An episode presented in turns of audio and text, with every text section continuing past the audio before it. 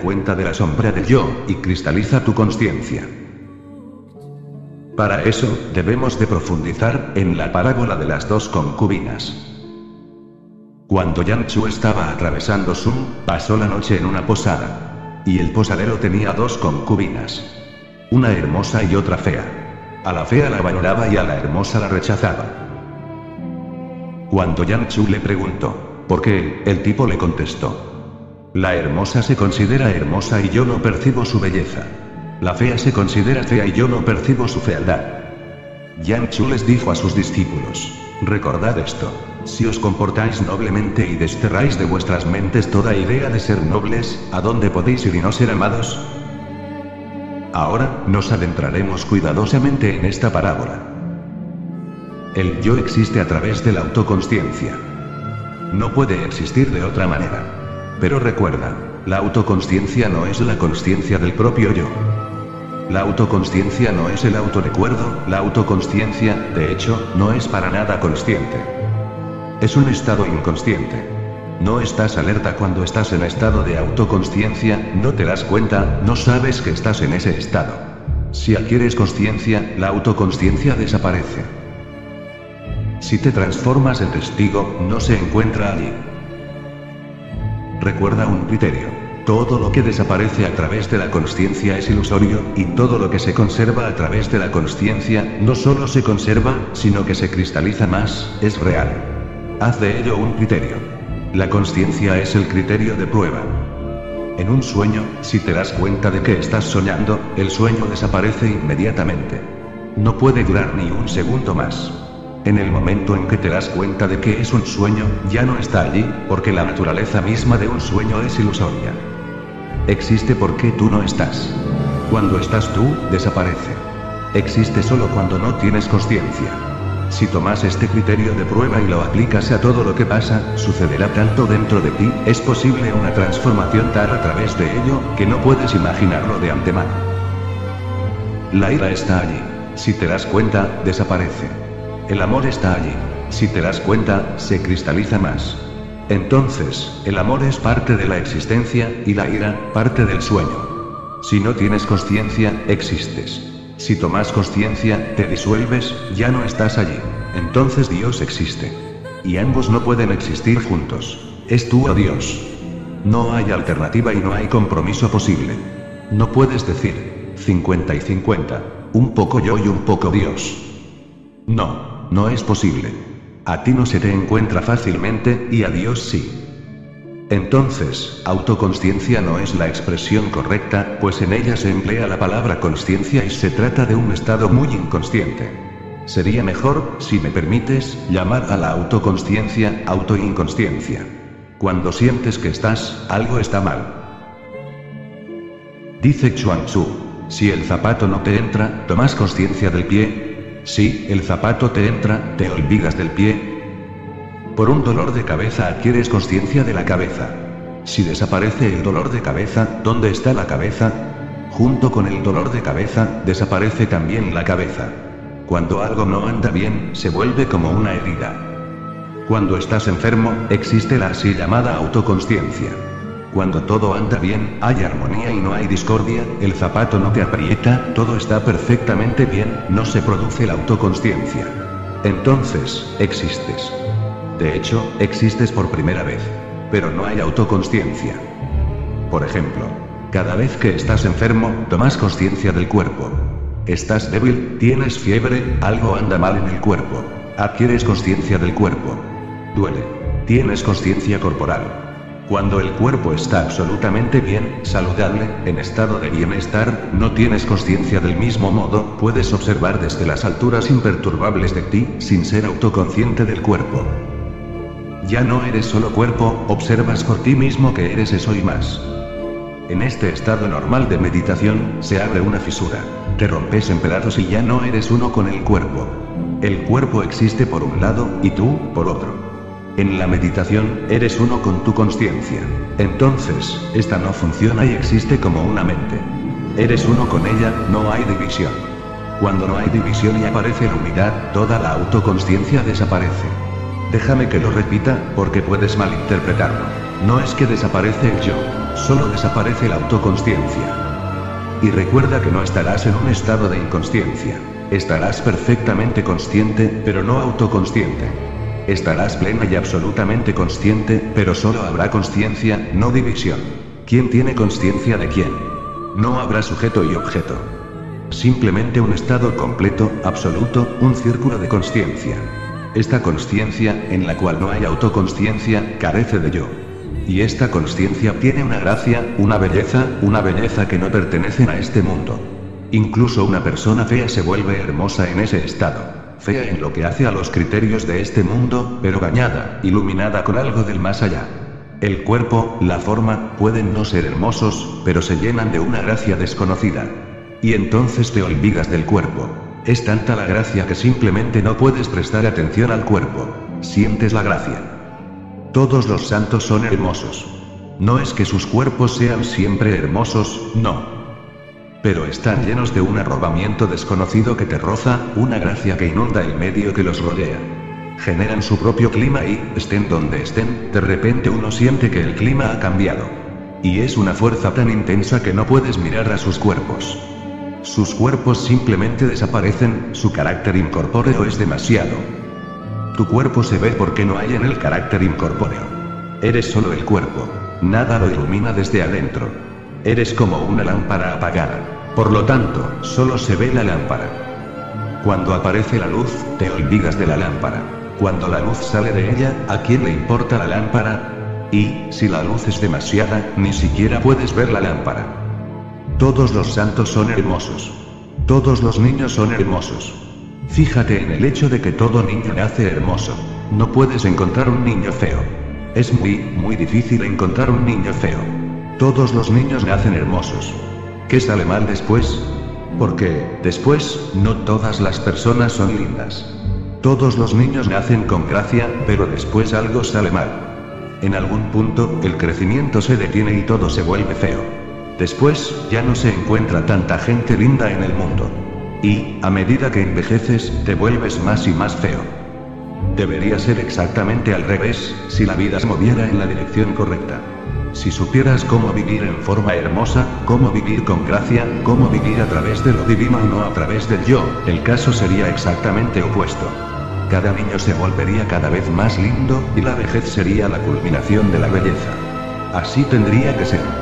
Si la vida se ha vivido de acuerdo con las leyes de la naturaleza, Tao, Dama, si se ha seguido una disciplina interior, no forzada, si has amado, si has sido consciente y meditativa, te vuelves más hermoso día a día. Y un hombre viejo, que pasó por todos los tumultos, las subidas y bajadas de la vida, que conoció la madurez, que ahora se ha aclimatado, tendrá una belleza que nadie más puede tener. En Oriente sucedió. Por eso el Oriente rinde culto al viejo y no al joven, porque el joven aún está incompleto.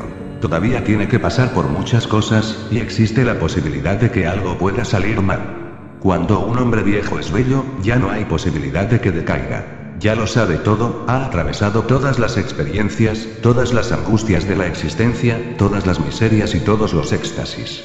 Ha visto los días y las noches, ha conocido las cúspides y los valles, y ha conseguido una integridad moral a través de todas estas experiencias. Ahora, está equilibrado. Ahora, no hay izquierda ni derecha, no hay extremos. Ahora, ni espera las cúspides ni evita los valles. Simplemente, acepta. La vida lo ha preparado para esta aceptación. La vida lo ha preparado para no pelear sino para tolerar. Y, cuando puedes ser tolerante, lo has conseguido. Un hombre joven trata de no tolerar y pelea. Un hombre joven trata de vencer. Un hombre joven es tonto. No sabe que la victoria llega a través de la tolerancia. No puede saberlo es difícil. Tendrá que pasar por muchas frustraciones. Solo entonces se dará cuenta de que las frustraciones son la otra cara de las expectativas. Tendrá que soportar muchas derrotas. Solo entonces llegará a entender que las victorias pertenecen a quienes no pelean, que se rinden, que no luchan contra la corriente, que no tratan de ir contra la corriente, que simplemente se quedan en el lugar en que la naturaleza los puso. Solo aquellos que han logrado una armonía interior con la naturaleza son victoriosos. Entonces, no hay pelea, porque ¿cómo podría una parte luchar contra el todo? ¿Y cómo podría salir victoriosa una parte, enfrentándose al todo? Es absurdo, pero un hombre joven necesita intentarlo. Un hombre viejo llega a la aceptación total y, en ella, es el más bello. Y no tiene autoconsciencia. No puede tenerla, porque el yo y la autoconsciencia se generan porque uno lucha. Entonces, primero hay que aprender a no tener autoconsciencia. Sí conciencia, pero no autoconsciencia. Conciencia sin el yo, solo estar alerta. ¿Y cuál es la diferencia? Cuando tienes conciencia, tienes conciencia de ti mismo. Cuando tienes autoconsciencia, tienes conciencia de ti mismo en relación con otros. ¿Qué piensan de ti los demás? ¿Qué sienten por ti los demás? Si te consideran bello o no. Entras a una habitación donde los demás están sentados. Adquieres autoconsciencia. Eras una persona diferente algunos minutos antes, cuando estabas afuera. Estabas solo. En tu baño, eres completamente distinto. Cantas, silbas, y hasta haces muecas delante del espejo. Eres en todo como un niño que se divierte. No te preocupas por nada más. No tienes autoconsciencia. Pero, de pronto, tomas conciencia de que alguien te espía por el agujerito de la cerradura. Todo cambia de inmediato. Ya no eres el mismo. Has tomado autoconsciencia. La autoconsciencia tiene que ver con nosotros. Y en eso consiste el yo. El yo implica considerar continuamente lo que los demás están pensando de ti, si te aprecian o no, si te prestan atención o no.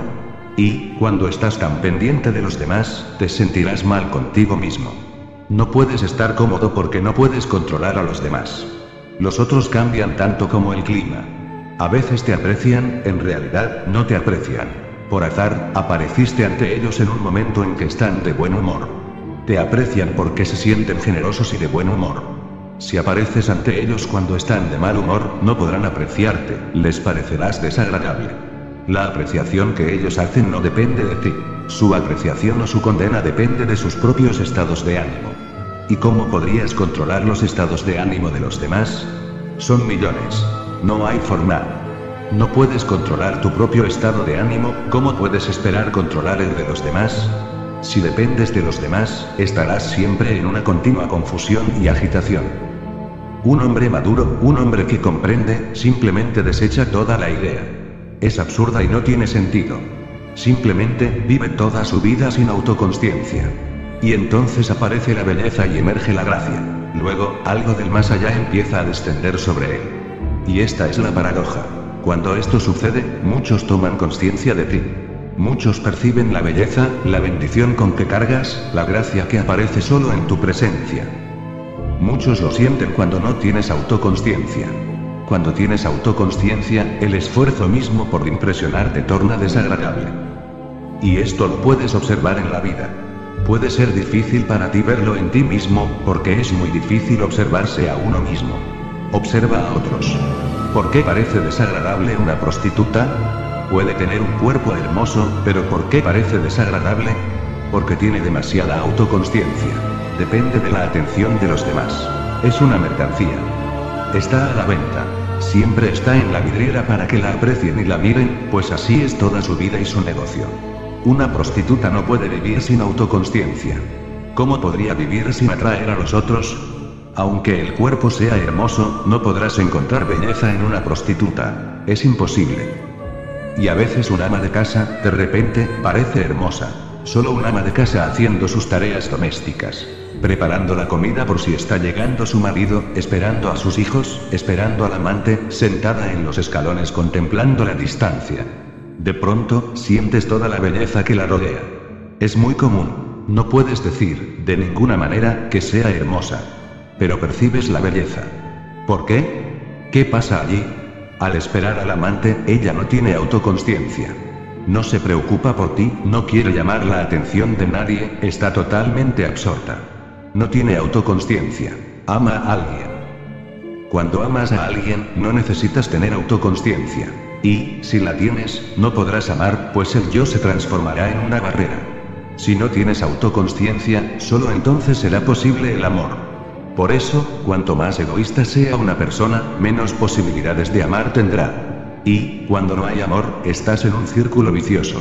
Crees que la gente no te ama porque no eres hermoso. Entonces, tratas de embellecerte. Cada vez adquieres más autoconsciencia.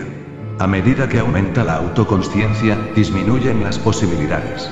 Y, si te vuelves totalmente autoconsciente, es casi imposible. Nadie podrá amarte. Simplemente, expulsas a todo el que se acerque. Eres una persona cerrada. Nadie puede acceder a ti.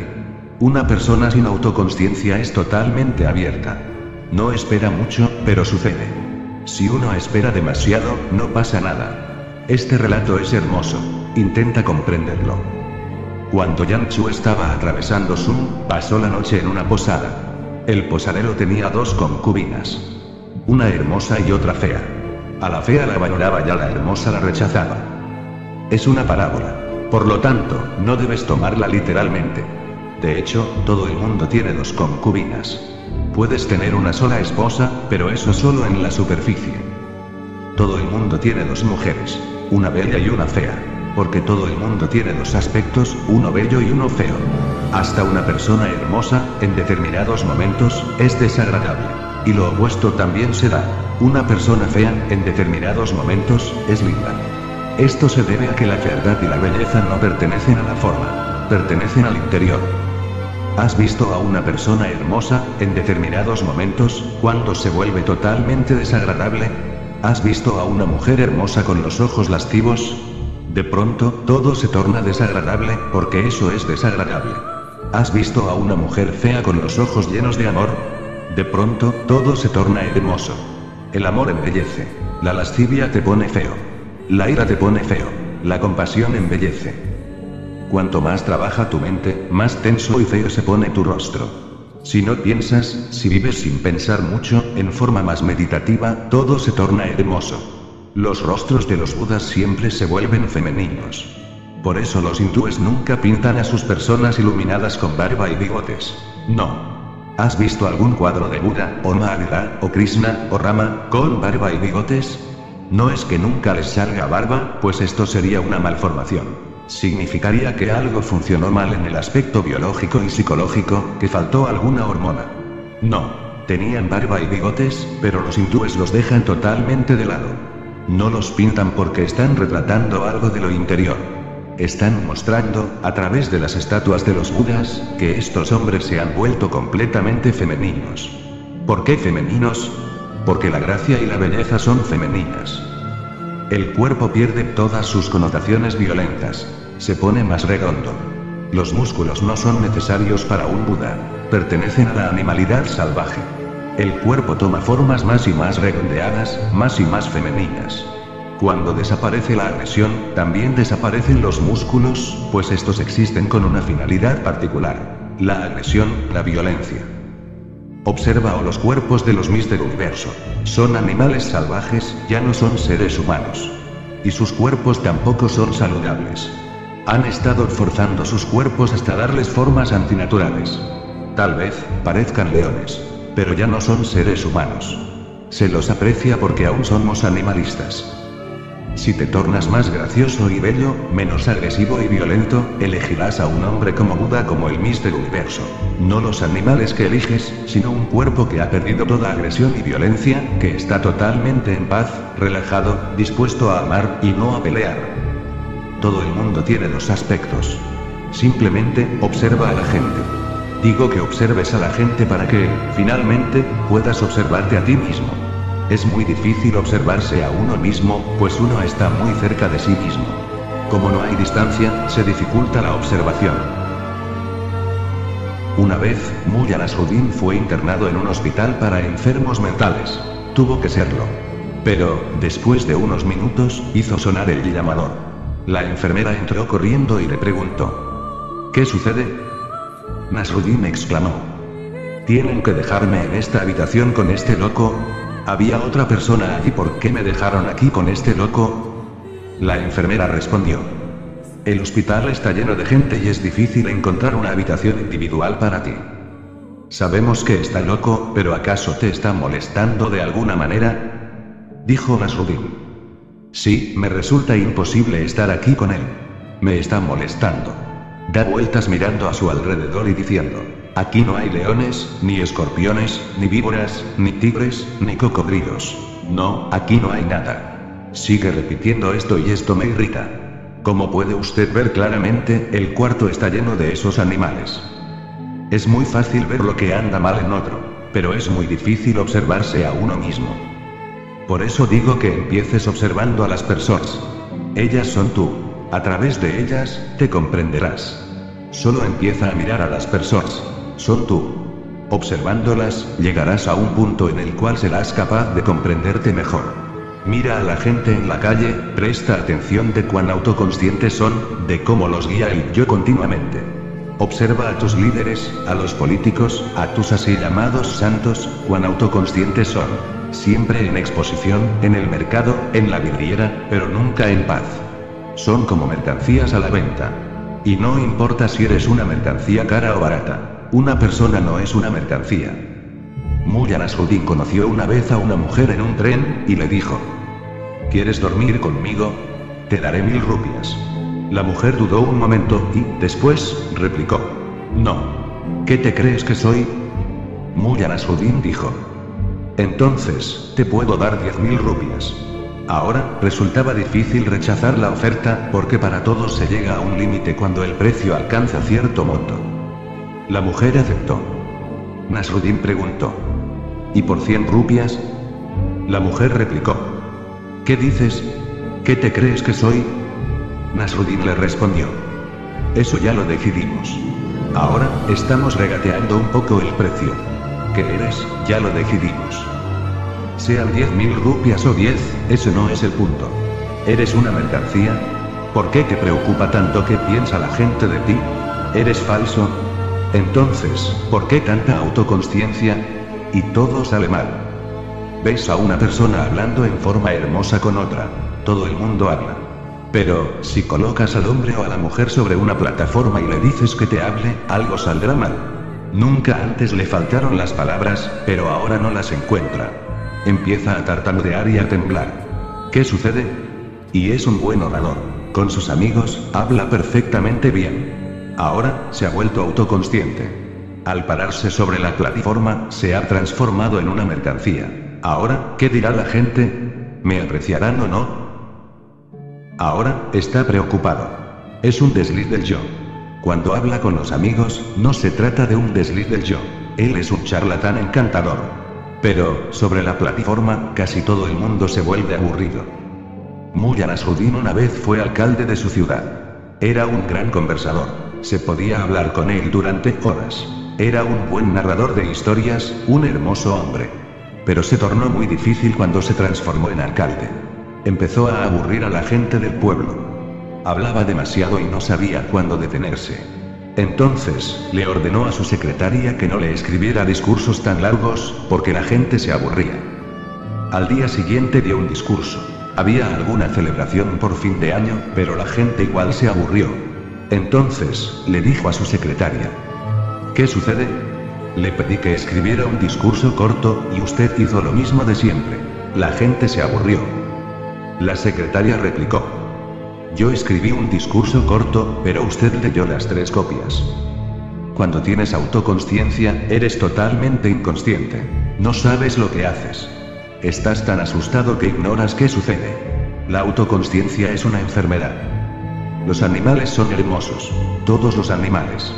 ¿Viste alguna vez un animal feo? ¿Viste alguna vez un pájaro feo, un ciervo feo? ¿Puede haber un árbol feo? ¿Qué pasó con el hombre? Siendo todo tan bello en el mundo, ¿qué pasó con el hombre? No existe un árbol feo, un pájaro feo o un animal feo. Todos son hermosos, todos tienen gracia. Y todos son perfectamente similares. Si te vas al bosque y ves mil ciervos en movimiento, no distinguirás un ciervo demasiado gordo, ni demasiado flaco, ni hermoso ni horrible. No podrás distinguirlos. Todos son parecidos. Entonces, ¿qué le pasó al hombre? ¿Por qué tanta gente se pone tan fea y gorda, o demasiado gorda o demasiado flaca, pero nunca equilibrada? No existen de manera relajada. Están tensos y autoconscientes. Cuando estás tenso, empiezas a comer más. Cuando estás relajado, comes únicamente lo que necesitas. El cuerpo decide, no tú. Si estás tenso, comes más. La gente tensa tiende a comer más, porque el comer se transforma en una ocupación más y, a través de ella, se pueden olvidar de sí mismos. La gente tensa se pone fea porque la tensión no está únicamente en la mente. Afecta al cuerpo. La mente y el cuerpo no son dos cosas separadas. No hay división. La mente es la otra cara del cuerpo, y el cuerpo es la otra cara de la mente. El lado visible de la mente es el cuerpo. Y el lado invisible del cuerpo es la mente. El lado imperceptible del cuerpo es la mente. Y el lado evidente de la mente es el cuerpo. Tienes una estructura psicosomática única. Cuando la mente está tensa, en tu rostro se empiezan a notar las preocupaciones. Después, tu piel comienza a dar muestras de la tensión. Y, si se vuelve algo profundamente arraigado, el cuerpo se molda. La mente hace de molde y el cuerpo se adapta a ella. Con solo observar el rostro de un hombre, puedes averiguar qué pasa en su mente. Por eso, existe la ciencia de la lectura de rostros. Es una ciencia, porque el rostro demuestra lo que sucede en la mente. Ves que, hagas lo que hagas, ya sea comer, dormir, moverte, caminar, relacionarte con otras personas, sentarte solo, o lo que sea, la mente y el cuerpo están siempre unidos. Si comes más, eso indica que tu mente necesita amor, y que es tal tu necesidad de amor que la comida se transforma en un sustituto. Quienes necesitan amor comerán más y, cuanto más coman, menos posibilidades habrá de que alguien se enamore de ellos. Entonces, se forma un círculo vicioso. Comen más. Existe un estrecho vínculo entre el amor y el alimento. Como todo niño los recibe juntos de la misma madre, el amor y el alimento quedan profundamente vinculados. En realidad, el niño recibe primero el alimento, la leche, y luego, poco a poco, se da cuenta del amor que proviene de su madre.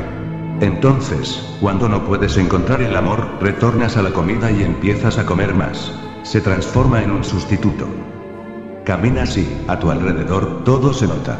Si estás tenso, caminas en forma tensa, como si llevaras un gran peso, una montaña, sobre tu cabeza. Como si algo estuviera colgándote del cuello. Incluso si le estrechas la mano a alguien, si estás tenso y preocupado, tu mano estará muerta, sin calidez alguna. Estará fría. Es como la rama muerta de un árbol. Por ella no circula más vida. Cuando estás tenso, toda la energía se concentra en la cabeza. En cambio, cuando estás relajado, la energía circula por todo el cuerpo, fluye. Pero, cuando estás tenso, se bloquea. Al estar tenso, eres como un río en un cálido verano. Solo en algunos puntos se forman pequeños charcos, pero el lecho del río está seco. En algún punto puedes encontrar un charco sucio, pero no hay corriente. Después, por supuesto, arena, y nuevamente un pequeño charco. Así está un hombre tenso. No hay corriente de energía. Hay muchos bloqueos, muchos lechos fluviales secos y, en algún punto, existe un charco, que seguramente se ensuciará. Cuando la energía circula, estás fresco. Cuando la energía circula sin bloqueos, estás como un río, y el océano no está lejos. Cuando estás como un río en verano, cuando todo está seco y solo existen algunos charcos de energía, y no hay conexiones entre ellos, nunca podrás llegar al océano. Dios es lo más lejano que puede haber. Al moverse, se acerca. Al no moverse, se aleja más y más. Es necesario fluir. Y, cuando fluyes, eres hermoso. Observa a un niño, mira a un niño. Es una corriente, una corriente como la de un río. Se mueve como el viento y no se cansa nunca. Si caminas como un niño, han estado experimentando en Alvar. A una persona muy, muy saludable, se la hizo seguir a un niño durante 24 horas. Tenía que hacer todo lo que hacía el niño. Todo. Si el niño saltaba, tenía que saltar. Si el niño salía, tenía que salir. Si el niño se acostaba, tenía que acostarse. A las 8 horas, estaba completamente exhausto. No pudo seguirlo 24 horas. Y el niño, en tanto, no se cansó nunca. ¿Qué sucedía? El río estaba circulando. Cuando un río se mueve, hay disponible una fuente permanente de energía. El hombre simplemente dijo que no podía seguirlo más, pues el niño lo estaba volviendo loco y se sentía cansado, exhausto. Agregó que sentía que en cualquier momento se le partiría la cabeza, debido a que el niño hacía cosas tan absurdas, sin ton ni son, y él tenía que seguirlo. Y el niño disfrutaba enormemente de que alguien lo estuviera siguiendo y él se hubiera transformado en el líder. Solo observa a un niño pequeño. ¿Qué sucede? Nada. Solo que no es un río seco en verano, sino que tiene una crecida. Es un río en la estación lluviosa. Hacia él derivan millones de corrientes. Y tú puedes ser igual. Pero, cuanto más autoconsciencia adquieres, más te invade una profunda tensión. Al tener autoconsciencia, empiezas a pensar. Al no tenerla, te abres y te esparces. y todo hombre tiene dos concubinas. Todo hombre es el mismo las dos concubinas. Cuando Yang Chu estaba atravesando San, pasó la noche en una posada. El posadero tenía dos concubinas, una hermosa y otra fea. A la fea la bañaba y a la hermosa la rechazaba. Esto parece irracional, pero hay una profunda razón. Cuando Yang Chu le preguntó por qué, el tipo le contestó. La hermosa se considera hermosa y yo no percibo su belleza. La fea se considera fea y yo no percibo su fealdad. Trata de entender esta aritmética de la existencia, real aunque paradójica. Y, si puedes comprenderla, de inmediato cambiarán en ti muchas cosas. Si demandas algo, no te será dado. Si no lo pides, de repente encontrarás millones de corrientes que llegan a ti y todas las puertas se abrirán. Cuando demandas, se te niegan las cosas. Cuando no demandas, la existencia toda te pertenece. Si posees, perderás. Si no posees, no se te puede sacar nada. Si tienes autoconsciencia, no accederás al ser. Si no tienes autoconsciencia, llegarás a la cristalización interior, a la integridad del ser. El tipo dijo, una se considera hermosa. Cuando alguien se considera hermoso, hay un pedido constante. Mírenme, pues soy hermoso. Aprecienme. Y la belleza es un fenómeno delicado que no se puede demandar. Si pides, en la demanda misma te vuelves desagradable. Si pides, repito, en la demanda misma, te vuelves desagradable, porque la demanda es desagradable. Si lo pides y lo demandas demasiado, nadie te lo va a dar. Tu demanda se torna agresiva. Es violenta. ¿Y cómo podría ser hermosa la violencia? ¿Cómo puede ser hermosa la agresión? Alguien que se cree hermoso está permanentemente agresivo. No puede ser feliz con una persona así. Es prácticamente imposible, porque la demanda es demasiado grande. Y, cuando alguien demanda, sentirás un súbito deseo de no dar, porque uno quiere compartir, uno quiere dar, pero sin dejar de ser su propio amo. Si uno tiene que satisfacer una demanda, se transforma en un esclavo.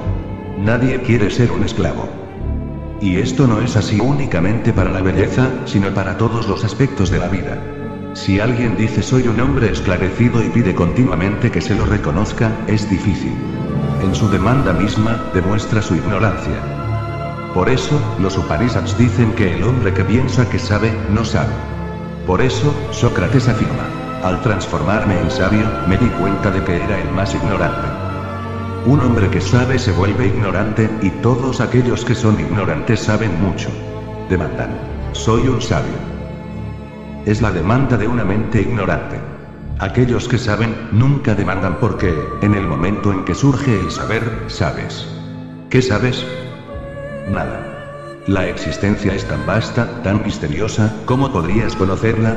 Todos los reclamos de conocimiento son egoístas, y solo alguien que no es egoísta y que carece de toda autoconsciencia, que no sabe quién es, penetra los misterios.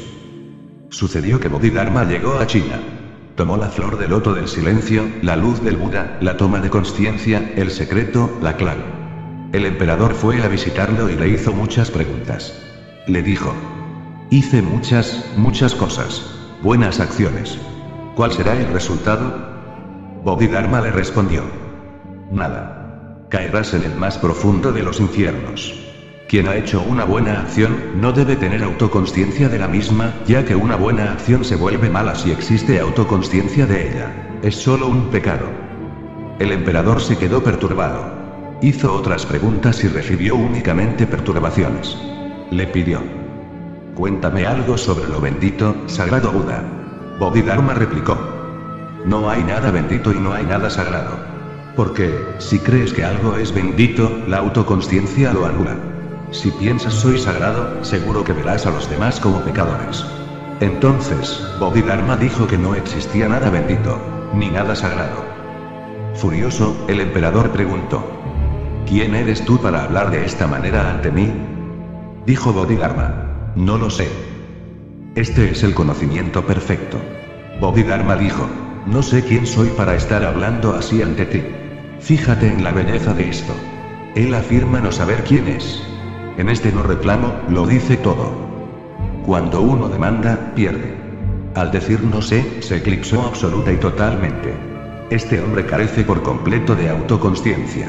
Ha accedido al ser. La hermosa se considera hermosa y yo no percibo su belleza. Ella quería ser notada. Cuando quieres que los demás te noten, nunca lo harán. Serás un permanente drenaje de energía.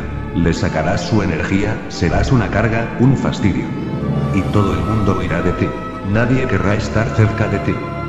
Una persona con autoconsciencia es como una pesada carga.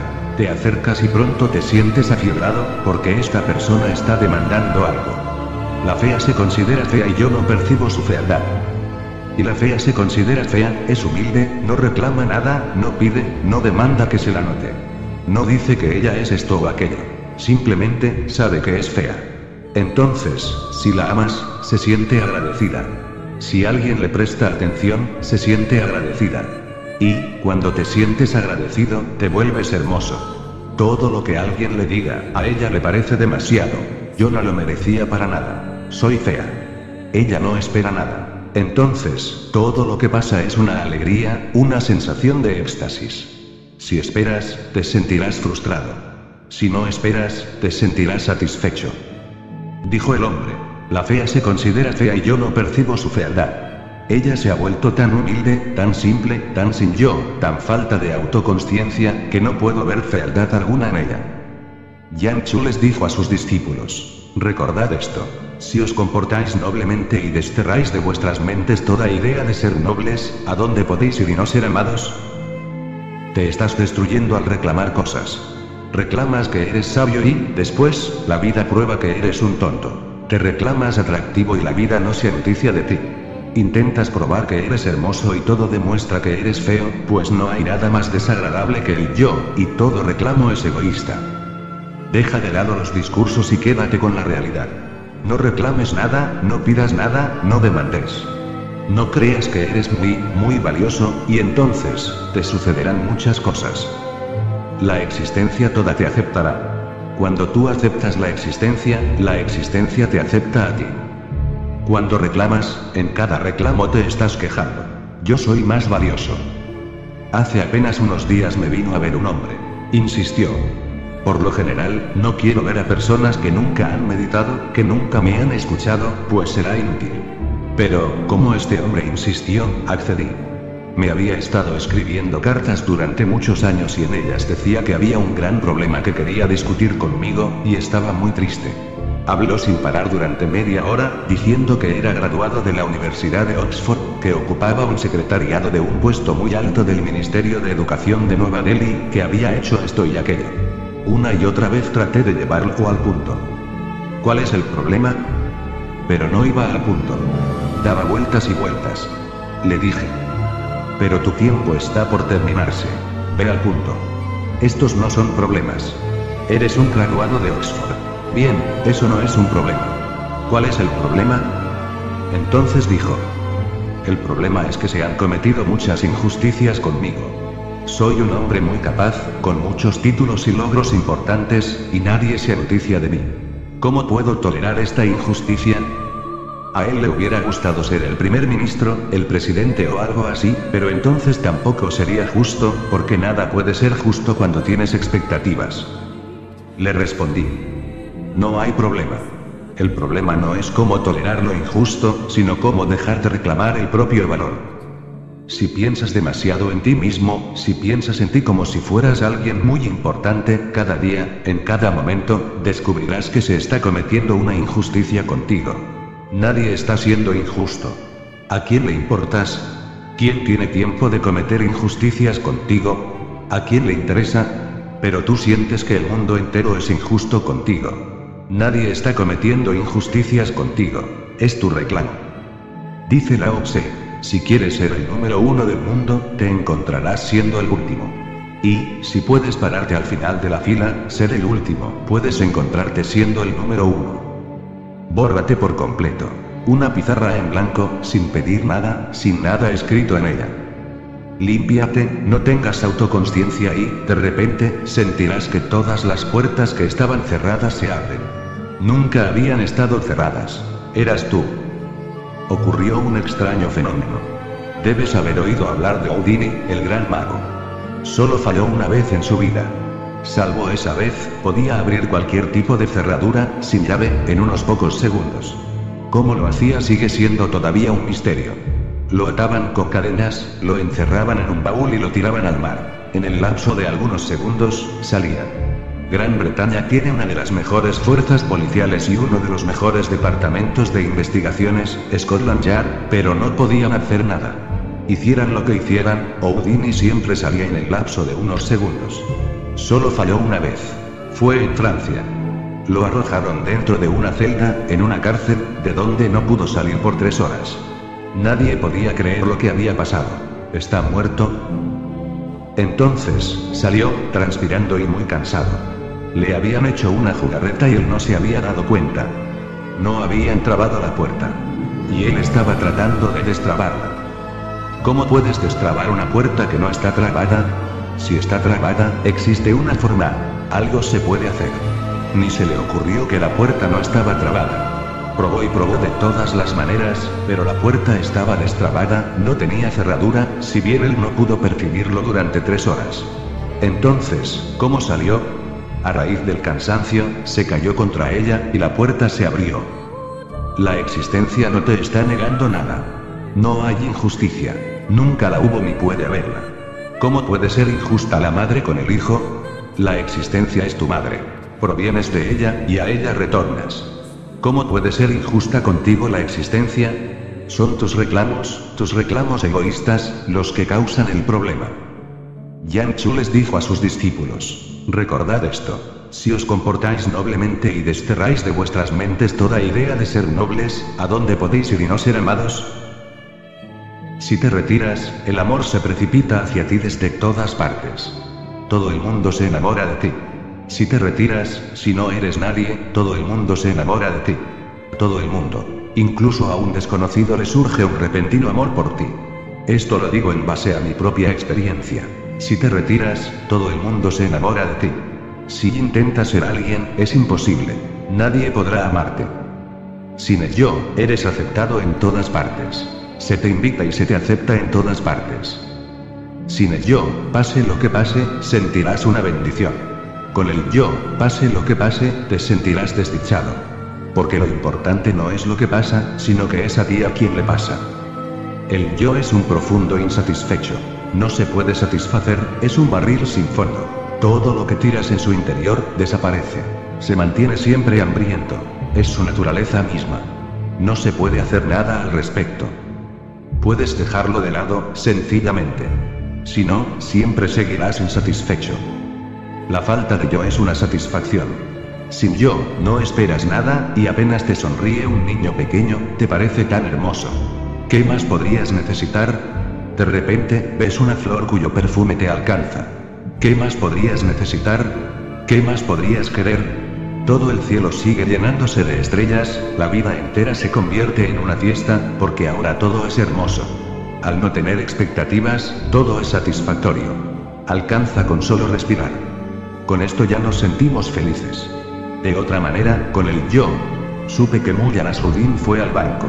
El banco festejaba el centenario de su fundación. Por lo tanto, se proponía entregar al primero que llegara muchos regalos. Un automóvil, un televisor, esto y aquello, y un cheque por mil rupias. Por casualidad, entró muy a Nasruddin. Se lo premió, se lo fotografió, se lo entrevistó y se lo llenó de regalos. Dinero en efectivo, un televisor y un automóvil que estaba estacionado afuera. Cuando todo esto hubo terminado, dijo. Ahora, terminaron con todo esto. Así puedo seguir mi camino. Le preguntaron a dónde iba. Al departamento de quejas, respondió. Había ido al banco para quejarse, pues incluso todo lo sucedido no tendría que haber pasado. No podía dejar de lado su queja. El yo siempre se dirige al departamento de quejas. Lo que pasa carece de significado, pues, incluso si Dios llegara a ti, le dirías. Espera, déjame buscar el libro de quejas. El yo siempre se dirige al libro de quejas. Nada logra satisfacer al yo. Todo esfuerzo es inútil. Abandónalo. Simplemente, retírate, quédate sin yo, consérvate en la falta de yo. Deja de lado la autoconsciencia y adquiere más consciencia. Entonces, de repente, todo encaja, todo entra en armonía. Nada está mal. No se cometen injusticias. Te sientes cómodo en todas partes, y solo en este momento de comodidad, la existencia adquiere otro color. se torna divina, se vuelve espiritual, como nunca antes lo fuera. Entonces, la búsqueda de Dios no es la búsqueda de una persona por fuera de ti. La búsqueda de Dios es una búsqueda de este momento de satisfacción total. De repente, se abre la puerta. Nunca estuvo cerrada. Al yo le parecía que estaba cerrada. Pero, sin que el yo esté en el medio, la puerta está abierta. Siempre ha estado abierta. La existencia está abierta, y tú, cerrado. La existencia es simple, y tú, complicado. La existencia es saludable, y tú, enfermo. No hay nada que hacer con la existencia, y sí contigo. Y nadie puede hacerla por ti. Tienes que hacerla tú. Fíjate en tu autoconsciencia, siente la desdicha que la sigue como una sombra. Si quieres deshacerte de la sombra, tienes que desprenderte del yo. Estuviste tratando de deshacerte de la sombra, pero ¿cómo podrías hacerlo si la sombra sigue siempre al yo? Tienes que desprenderte del yo entonces, desaparece la sombra.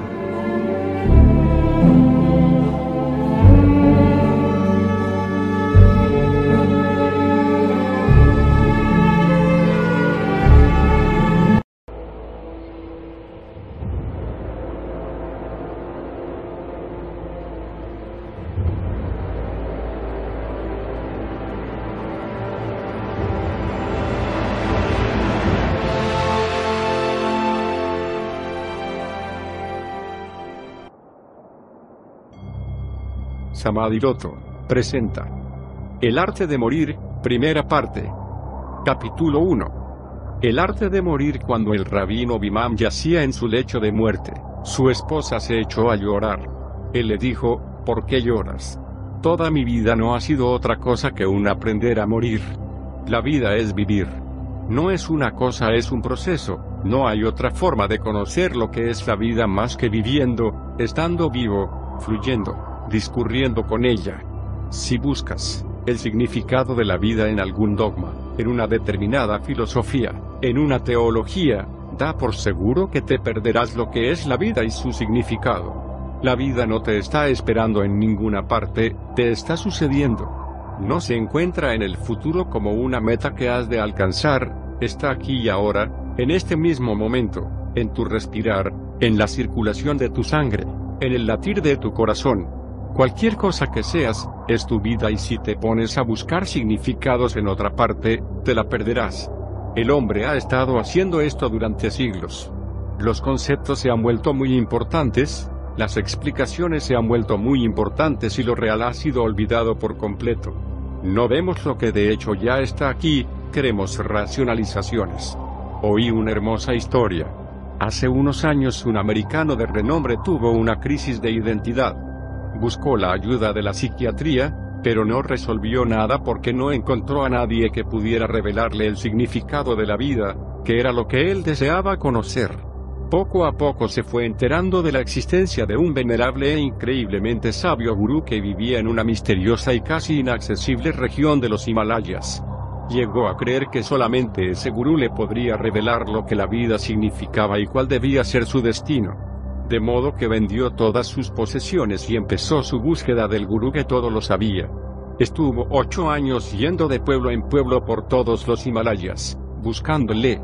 Y un día acertó a encontrarse con un pastor que le dijo dónde vivía el gurú y cómo debía llegar a ese lugar. Tardó casi un año en encontrarle, pero lo consiguió. Se presentó a ese gurú, que desde luego era venerable y tenía más de 100 años de edad. El gurú accedió a ayudarle, especialmente cuando escuchó todos los sacrificios que el hombre había realizado buscándole. ¿Qué es lo que puedo hacer por ti, hijo mío? Le preguntó el gurú, necesito conocer el significado de la vida, le contestó el hombre. A lo que, sin dudar un instante, replicó el gurú, la vida, dijo, es un río sin fin. ¿Un río sin fin? dijo el hombre con asombro. Después de recorrer todo este camino para encontrarte, todo lo que tienes que decirme es que la vida es un río sin fin. El gurú se quedó estupefacto, anonadado. Se enfadó mucho y le dijo, ¿quieres decir que no lo es? Nadie puede darte el significado de tu vida. Es tu vida y el significado ha de ser también el tuyo. Los Himalayas no te servirán de ayuda. Nadie más que tú puede encontrarlo. Es tu vida y solamente es accesible a ti. Solamente con el vivir te será revelado el misterio. Lo primero que me gustaría decirte es, no lo busques en ninguna otra parte. No lo busques en mí, no lo busques en las escrituras, no lo busques en inteligentes explicaciones, son solo justificaciones, no explican nada. Simplemente atiborran tu mente vacía, no te hacen consciente de lo que es. Y cuanto más está la mente atiborrada de conocimiento muerto, más torpe y estúpido te vuelves. El conocimiento hace a la gente estúpida, adormece su sensibilidad. Se atiborran de él, cargan con él, refuerzan su ego con él, pero no les aporta luz y no les indica el camino. No puede hacerla. La vida ya está burbujeando en tu interior. Solamente puedes contactar con ella allí. El templo no está en el exterior, tú eres su santuario.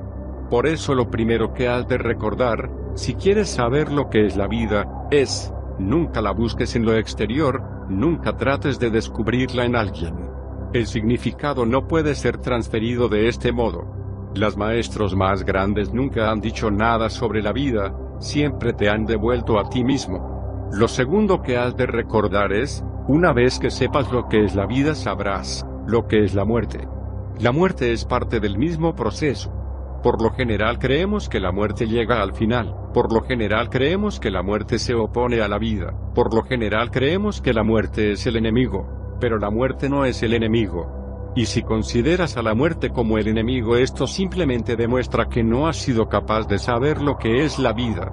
La muerte y la vida son dos polaridades de una misma energía, del mismo fenómeno, el flujo y el reflujo, el día y la noche, el verano y el invierno no están separados y no son opuestos ni contrarios. Son complementarios. La muerte no es el fin de la vida, de hecho es una culminación de una vida, la cresta de la vida, el clímax, el gran final. Y una vez conoces tu vida y su proceso, entonces comprendes lo que es la muerte. La muerte es una parte orgánica, integral de la vida y es muy amistosa con ella. Sin ella la vida no puede existir. La vida existe debido a la muerte. La muerte le da un trasfondo. La muerte es, en efecto, un proceso de renovación. Y la muerte sucede a cada instante. En el instante en que inhalas y en el instante en que exhalas, ambas se dan. Al inspirar, la vida entra, al expirar, viene la muerte. Por eso al nacer un niño lo primero que hace es inspirar, entonces la vida empieza. Y cuando un viejo muere, lo último que hace es exhalar, entonces la vida se va. El exhalar es la muerte, el inspirar es la vida. Son como las dos ruedas de una carreta. Vives tanto debido a que inspiras como a que expiras. El exhalar es parte del inhalar. No. Puedes inhalar si dejas de exhalar. No puedes vivir si dejas de morir. El hombre que ha comprendido lo que es su vida, permite que la muerte suceda, le da la bienvenida. Muere a cada instante y a cada instante resucita. Su cruz y su resurrección suceden continuamente como un proceso. Muere al pasado a cada momento y nace una y otra vez al futuro. Si observas lo que es la vida podrás saber lo que es la muerte. Si comprendes lo que es la muerte, solamente entonces serás capaz de comprender lo que es la vida. Forman un organismo. Por lo general, debido al miedo, hemos creado la división. Creemos que la vida es buena, y que la muerte es mala. Creemos que ha de desearse la vida y que ha de evitarse la muerte. Creemos que, de alguna forma, hemos de protegernos contra la muerte. Esta idea absurda crea interminables desgracias en nuestras vidas, porque una persona que se protege contra la muerte se vuelve incapaz de vivir. Es la persona que teme exhalar entonces es incapaz de inhalar y se queda embarrancada. Entonces simplemente malvive, su vida deja de ser un fluir, su vida deja de ser un río. Si realmente deseas vivir has de estar dispuesto a morir. Signo de interrogación abierta. ¿Quién en ti teme a la muerte? ¿Teme la vida a la muerte?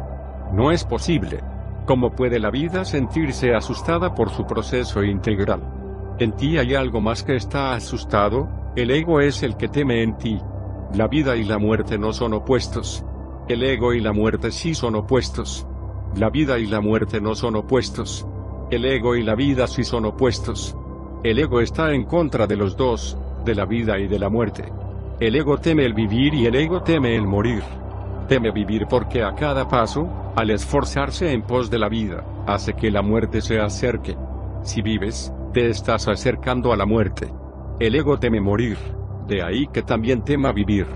El ego simplemente mal vive. Hay mucha gente que ni está viva, ni está muerta. Esto es lo peor. Un hombre que está vivo plenamente también está lleno de muerte. Ese es el significado de Jesús en la cruz. Jesús acarreando con su propia cruz no ha sido plenamente comprendido. Y les dice a sus discípulos, tendréis que llevar vuestra propia cruz. El significado de Jesús llevando su cruz es muy simple, no es nada más que esto, todo el mundo ha de acarrear continuamente con su muerte, todo el mundo ha de morir a cada momento, todo el mundo ha de estar en la cruz porque este es el único modo de vivir plenamente, totalmente. Siempre que te encuentres con un momento de total vitalidad, de repente también verás ahí a la muerte. Sucede en el amor.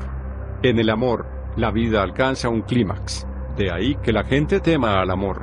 Me siento asombrado continuamente por la gente que viene a mí que me dice que teme al amor.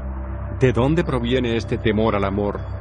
Se debe a que cuando realmente amas a alguien tu ego empieza a desaparecer y a fundirse. No puedes amar con el ego, el ego se convierte en la barrera. Y cuando quieres destruir la barrera, el ego te dice, esto se convertirá en una muerte, cuidado.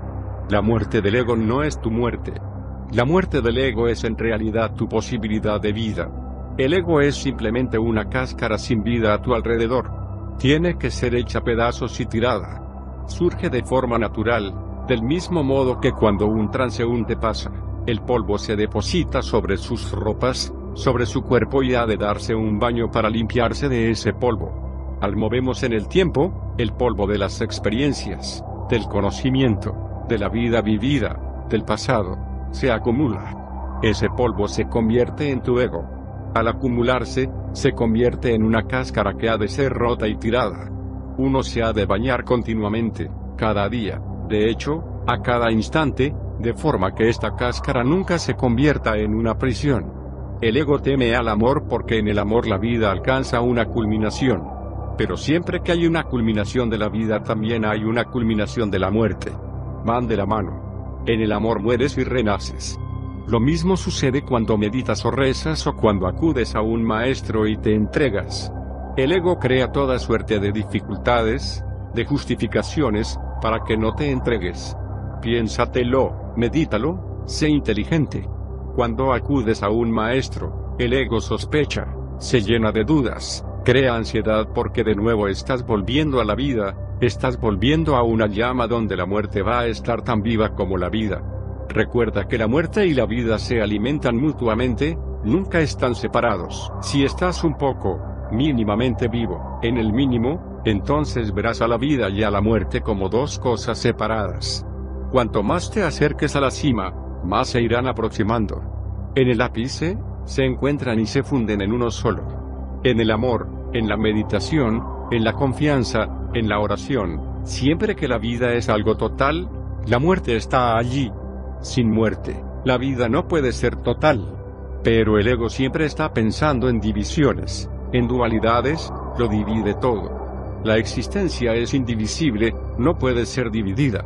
Eras un niño, luego te hiciste mayor. ¿Puedes delimitar cuándo te hiciste mayor? ¿Puedes señalar el lugar en el tiempo cuando de repente dejaste de ser un niño y te volviste un joven? Un día te vuelves viejo. ¿Puedes indicar cuándo te vuelves viejo? Los procesos no pueden ser delimitados. Sucede exactamente lo mismo cuando naces.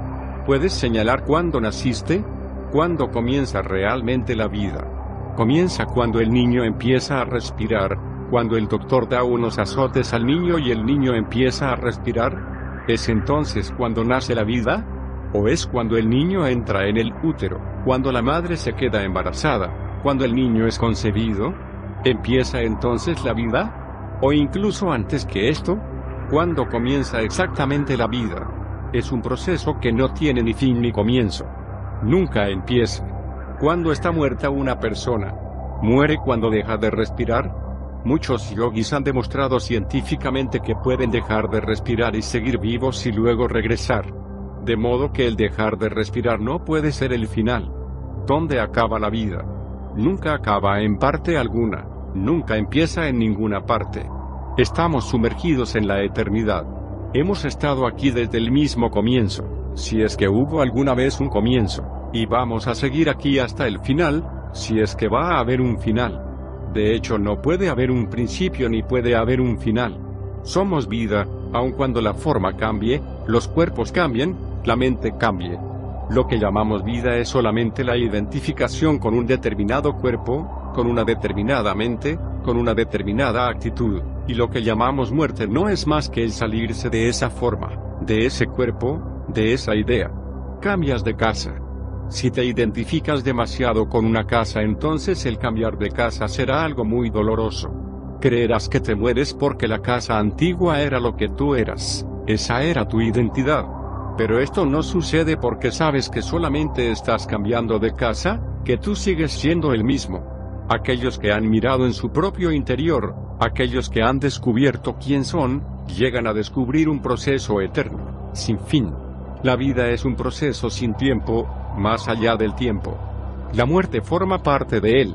La muerte es un revivir continuo, una ayuda para que la vida resucite una y otra vez, una ayuda para que la vida se libre de las viejas formas, para librarse de los edificios desvencijados, para librarse de las anticuadas estructuras de modo que seas capaz de fluir y puedas de nuevo volverte fresco y joven y seas otra vez virgen.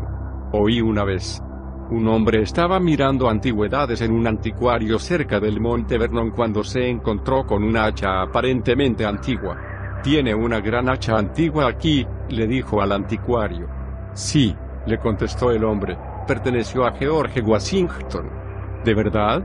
Le replicó el cliente, se conserva en muy buen estado. Desde luego, le dijo el anticuario, se le ha cambiado tres veces la empuñadura y dos veces la hoja. Pero así es como es la vida, se cambian las empuñaduras y las hojas. De hecho parece que todo cambia y aún así hay algo que permanece eternamente igual. Tan solo observa.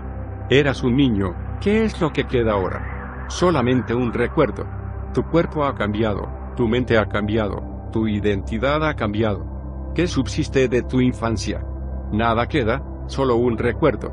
No puedes saber si realmente ocurrió o si lo soñaste o si lo leíste en un libro o si alguien te lo dijo. ¿Fue tu infancia o fue la infancia de alguien? Ojea el álbum de viejas fotos. Simplemente observa, ese eras tú. No podrás creértelo de tanto que has cambiado. Todo ha cambiado, las empuñaduras, las hojas, todo, pero aún así en lo más profundo, en alguna parte, algo sigue como una continuidad, algo que testifica, sigue ahí. Hay un hilo, por invisible que sea. Y todo va cambiando, pero ese hilo invisible sigue siendo el mismo. Ese hilo está más allá de la vida y de la muerte.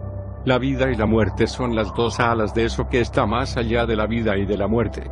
Eso que está más allá continúa empleando a la vida y a la muerte como a las dos ruedas de un carro, como complementarios. Eso, vive a través de la vida, eso vive a través de la muerte. La muerte y la vida forman su proceso, como el inspirar y el expirar, pero hay algo en ti que lo trasciende. Eso eres tú, eso que lo trasciende, pero nos hallamos identificados en exceso con la forma. Esto crea el ego. Esto es lo que llamamos yo. Por supuesto que el yo ha de morir repetidas veces. Por esto está constantemente atemorizado, temblando, agitado, siempre asustado, protegiéndose, asegurándose. Un místico sufí llamó a las puertas de un hombre muy rico. Él era un mendigo y solamente quería comer algo. El rico le gritó y le dijo, Nadie te conoce por aquí. Pero yo me conozco a mí mismo, le dijo el derviche. Qué triste sería si lo contrario fuera cierto. Si todo el mundo me conociera, pero yo no fuera consciente de quién soy. Qué triste sería.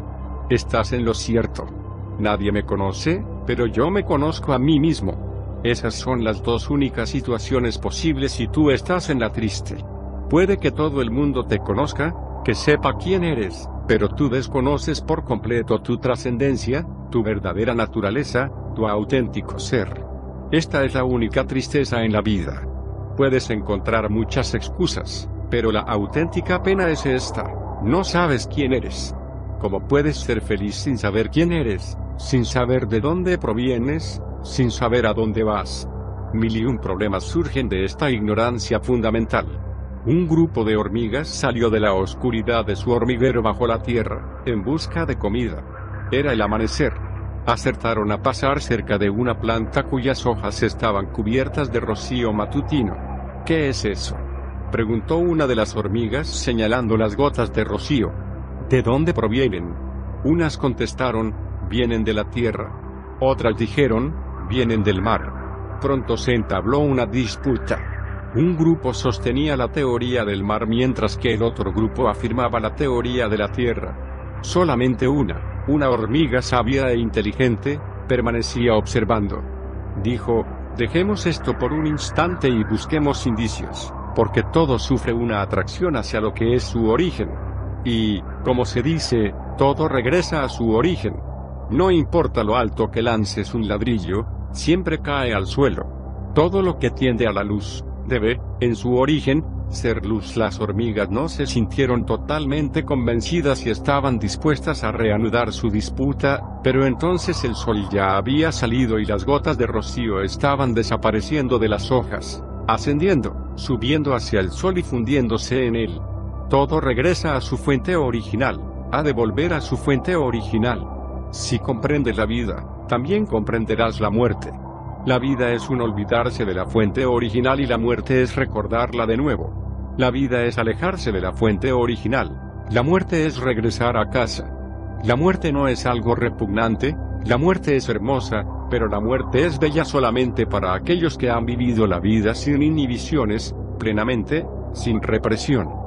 La muerte es hermosa solamente para aquellos que han vivido su vida de forma bella, que no se han sentido asustados de vivir, que han tenido el coraje suficiente para vivir, que han amado, que han bailado, que han gozado. La muerte se convierte en la celebración suprema si tu vida ha sido una celebración. Déjame que te lo diga de este modo. Lo que tu vida ha sido, la muerte lo desvelará. Si has sido un desdichado en la vida, la muerte revelará esa desdicha. La muerte es el gran revelador. Si has sido feliz en tu vida, la muerte revelará esa felicidad. Si solamente has vivido una vida de comodidades físicas y de placeres físicos, entonces por supuesto, la muerte será algo muy desagradable e incómodo porque has de abandonar el cuerpo. El cuerpo solamente es una morada temporal, un refugio en el que pasamos la noche y que dejamos por la mañana. No es tu morada permanente. No es tu casa. De modo que si has vivido solamente una vida corporal y no has conocido nunca nada más allá del cuerpo, la muerte será algo muy, muy desagradable, doloroso. La muerte será angustiosa. Pero si has vivido un poco por encima de tu cuerpo, si has gustado de la música y de la poesía, si has amado y si has contemplado las flores y las estrellas y algo de lo perteneciente a lo que no es físico ha penetrado en tu conciencia, entonces la muerte no será tan mala, entonces la muerte no será tan dolorosa. Podrás llevarla con ecuanimidad, pero aún no será una celebración. Si has acariciado algo de lo que hay de trascendental en ti, si has penetrado en tu propia vacuidad en el centro, en el centro de tu ser, donde dejas de ser un cuerpo y dejas de ser una mente, donde los placeres físicos quedan lejos y donde los placeres mentales guion tales como la música, la poesía, la literatura y la pintura coma quedan muy lejanos, donde tú eres simplemente pura conciencia, un puro estar alerta, entonces la muerte se convertirá en una gran celebración, en una gran comprensión, en una gran revelación. Si has conocido algo de lo trascendental que hay en ti, la muerte te revelará lo que de trascendente hay en el universo. Entonces la muerte no será más una muerte, sino un encuentro con Dios, una cita con Dios. Podemos encontrar tres expresiones de lo que es la muerte en la historia de la mente humana. Una expresión es la del hombre corriente que vive apegado a su cuerpo, que nunca ha conocido nada superior al placer del comer y del sexo, cuya vida no ha sido nada más que comer y sexo, que ha disfrutado del comer, que ha disfrutado del sexo, cuya vida ha sido muy primitiva, cuya vida ha sido burda, que ha vivido en la antesala de su palacio sin haber entrado nunca en él y que siempre ha creído que eso es todo lo que la vida es, en el momento de morir tratará de aferrarse.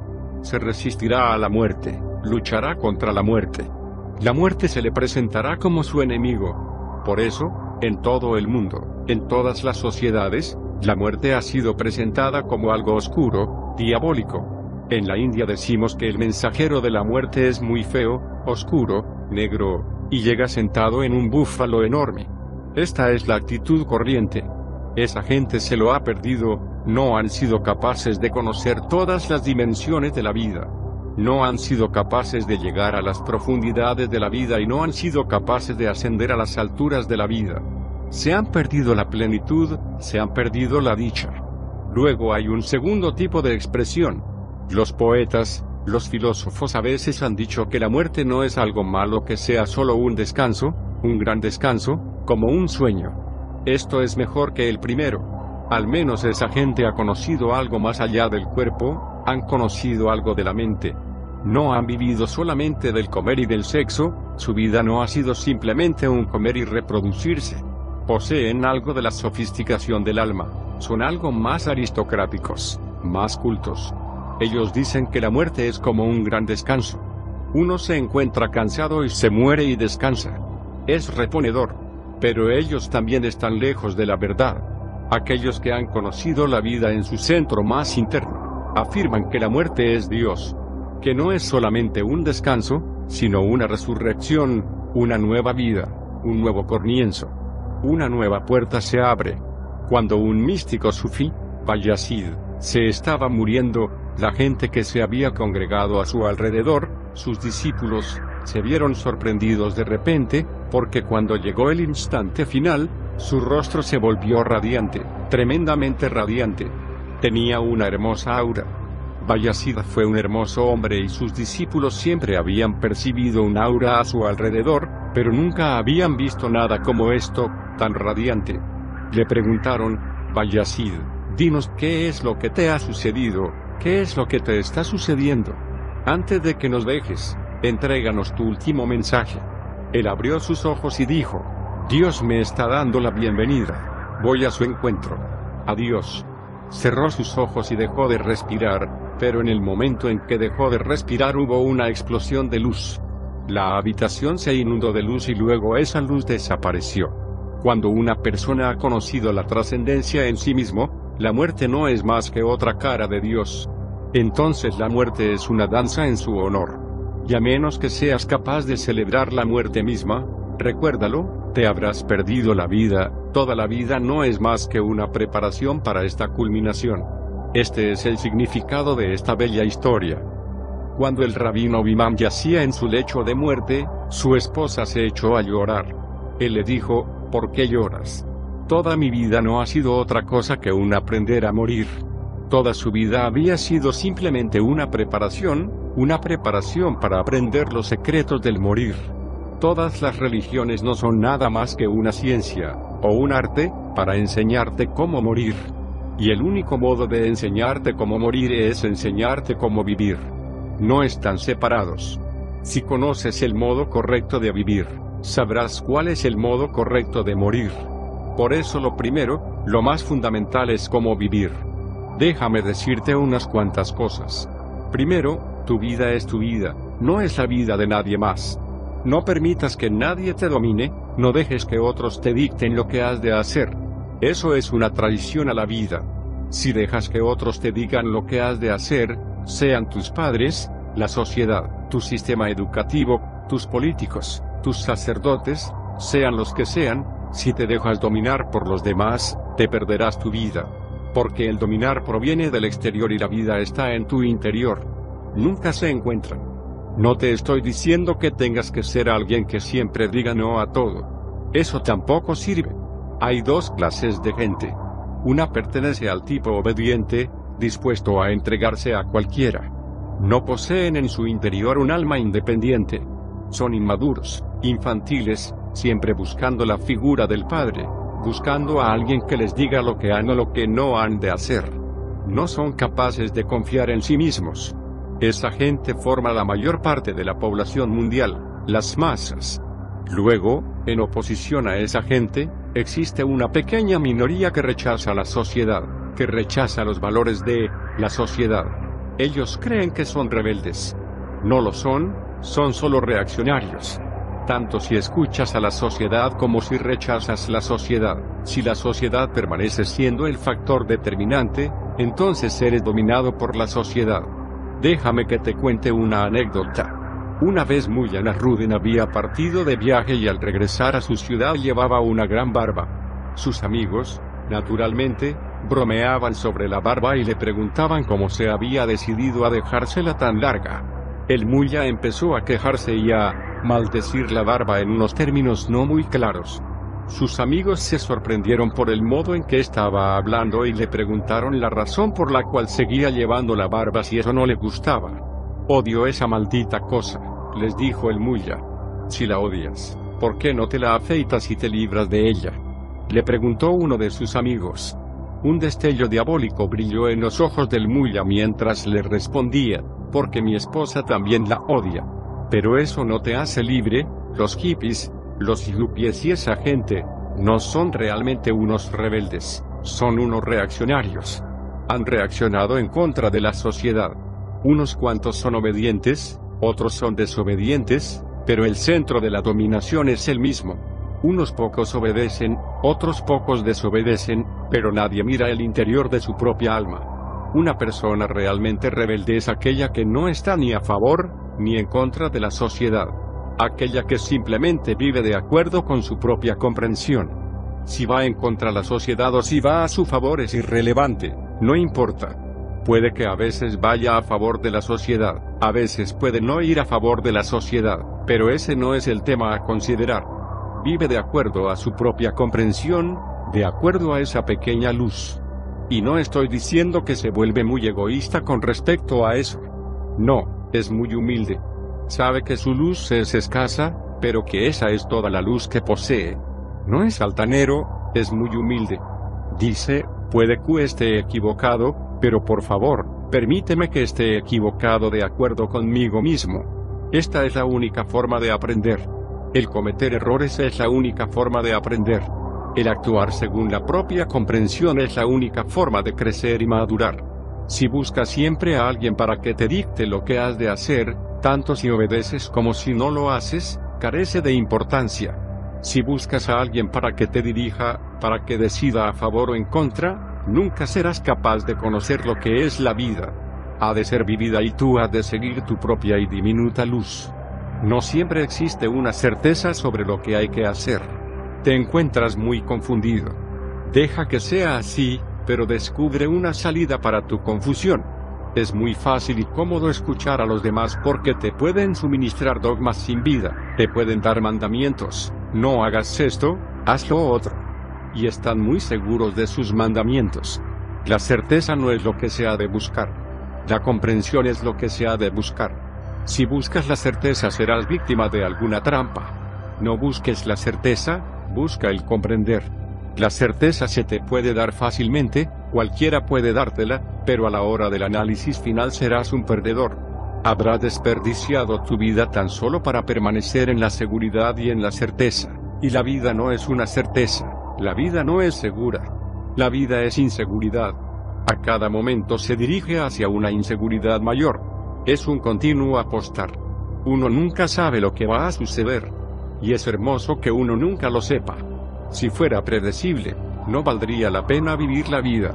Si todo fuera como te gustaría que fuese y si todo fuera una certeza, no serías un hombre, serías una máquina. Solo existen certezas y seguridades para las máquinas. El hombre vive en libertad. La libertad necesita inseguridad, incertidumbre. Un hombre verdaderamente inteligente siempre está dudando porque no posee dogma alguno en el que confiar, en el que descansar. Ha de observar y responder. Lao Tse dice, dudo y me muevo por la vida estando alerta porque no sé qué es lo que va a suceder. Y no tengo ningún principio que seguir. He de decidir a cada instante. Nunca decido de antemano. He de decidir cuando llega el momento. Entonces uno ha de tener la capacidad de responder. Eso es lo que la responsabilidad es. La responsabilidad no es una obligación, la responsabilidad no es un deber, es una capacidad de respuesta. Un hombre que desea saber lo que es la vida ha de saber responder. Eso es lo que no ocurre. Siglos de condicionamientos te han hecho similar a las máquinas. Has perdido tu humanidad, la has cambiado por seguridad. Estás seguro y confortable y todo ha sido planeado por los demás. Y ellos lo han puesto todo en el mapa, lo han medido todo. Esto es una absoluta estupidez porque la vida no puede ser medida, es inmensurable. Y no es posible tener ningún mapa porque la vida está en un constante flujo. Todo cambia. Nada es permanente excepto el cambio. Dice Heráclito, no puedes entrar dos veces en el mismo río. Y los modos de la vida son muy zigzagueantes. Los modos de la vida no son como las vías de un tren. No, no va sobre vías. Y esa es su belleza, su gloria, su poesía, su música. El que siempre sea una sorpresa. Si buscas seguridad, certeza, tus ojos estarán cerrados y tú te irás sorprendiendo cada vez menos y perderás tu capacidad de maravillarte. Una vez has perdido tu capacidad de asombro, has perdido la religión. La religión es abrirse a tu corazón que se asombra. La religión es una receptividad hacia lo maravilloso que nos rodea. No busques la seguridad, no busques consejos sobre cómo vivir tu vida. La gente acude a mí y me dice, oso, Dinos cómo deberíamos vivir nuestras vidas. No estás interesado en conocer lo que es la vida, estás más interesado en construirte un modelo fijo, estás más interesado en acabar con la vida que en vivirla. Deseas tener una disciplina impuesta sobre ti. Existen, desde luego, sacerdotes y políticos en todo el mundo dispuestos, expectantes, por ayudarte. Acude a ellos y ellos estarán listos para imponer sus disciplinas sobre ti. Ellos disfrutan del poder que proviene del imponer sus propias ideas sobre los demás. Yo no estoy aquí para esto. Yo estoy aquí para ayudarte a ser libre. Y cuando digo que estoy aquí para ayudarte a ser libre, me incluyo a mí. También estoy aquí para ayudarte a que te libere de mí. Mi sanyas es algo muy paradójico. Te entregas a mí para poder ser libre. Yo te acepto y te inicio en el sanyas para ayudarte a que te libere de todo dogma, de toda escritura, de toda filosofía, y yo estoy incluido en eso. El sanyas es tan paradójico, debería serlo guion como la vida misma. Entonces sí está vivo. Por esto lo primero es, no le pidas a nadie cómo deberías vivir tu vida. La vida es muy valiosa. Vívela. No te estoy diciendo que no cometas errores, los cometerás. Recuerda solamente una cosa, no cometas los mismos errores una y otra vez. Con eso hay suficiente. Si puedes descubrir un nuevo error cada día, comételo, pero no repitas los errores. Eso es una estupidez. El hombre que es capaz de encontrar nuevos errores que cometer cada día, estará creciendo continuamente. Ese es el único modo de aprender, esa es la única forma de descubrir tu propia luz interior. Oí una vez. Una noche el poeta Abadi de Kerman, un gran poeta musulmán, estaba sentado en su porche inclinado sobre un cubo. Samsel Tabrizi, un gran místico sufí acertó a pasar por allí. Samsel Tabrizi miró al poeta y lo que hacía. Le preguntó al poeta, ¿qué es lo que haces?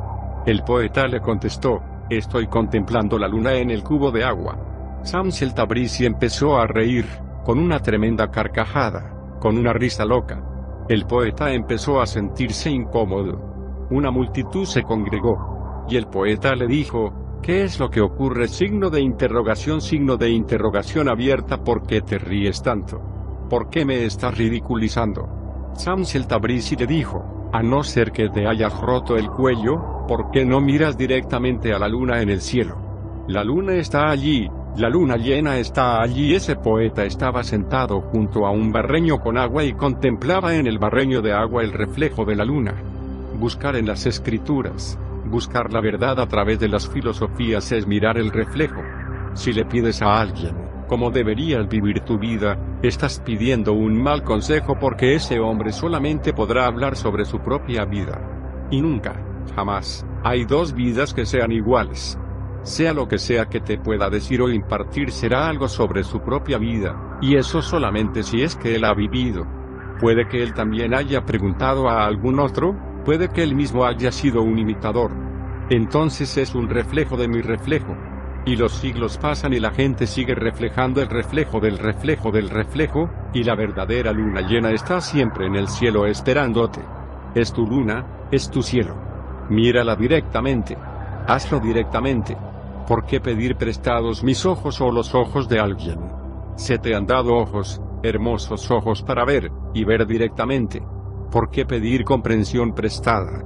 Recuérdalo, puede que sea comprensión para mí, pero desde el instante en que la tomas prestada, se convierte para ti en conocimiento. Deja de ser comprensión. Comprensión es eso que ha experimentado uno mismo. Puede que sea comprensión para mí, si yo he mirado a la luna, pero en el instante en que te lo digo a ti, se convierte en conocimiento. Deja de ser comprensión. Entonces solo es algo verbal, es pura lingüística. Y el lenguaje es una mentira. Deja que te cuente una anécdota. Un avicultor descontento con la productividad de sus gallinas decidió usar un poco de psicología con ellas. Compró un oro parlanchín de vivos colores y lo puso en el gallinero.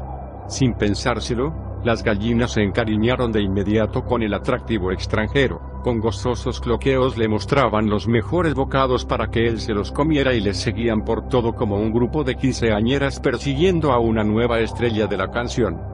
Para contento del granjero incluso sus capacidades ponedoras mejoraron.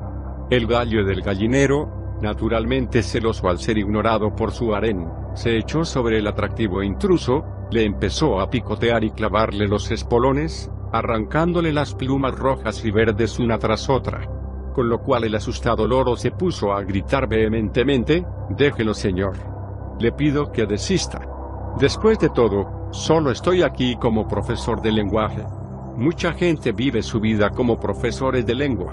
Esa es la clase de vida más falsa. La realidad no necesita de lenguaje alguno, está a tu alcance a un nivel no verbal.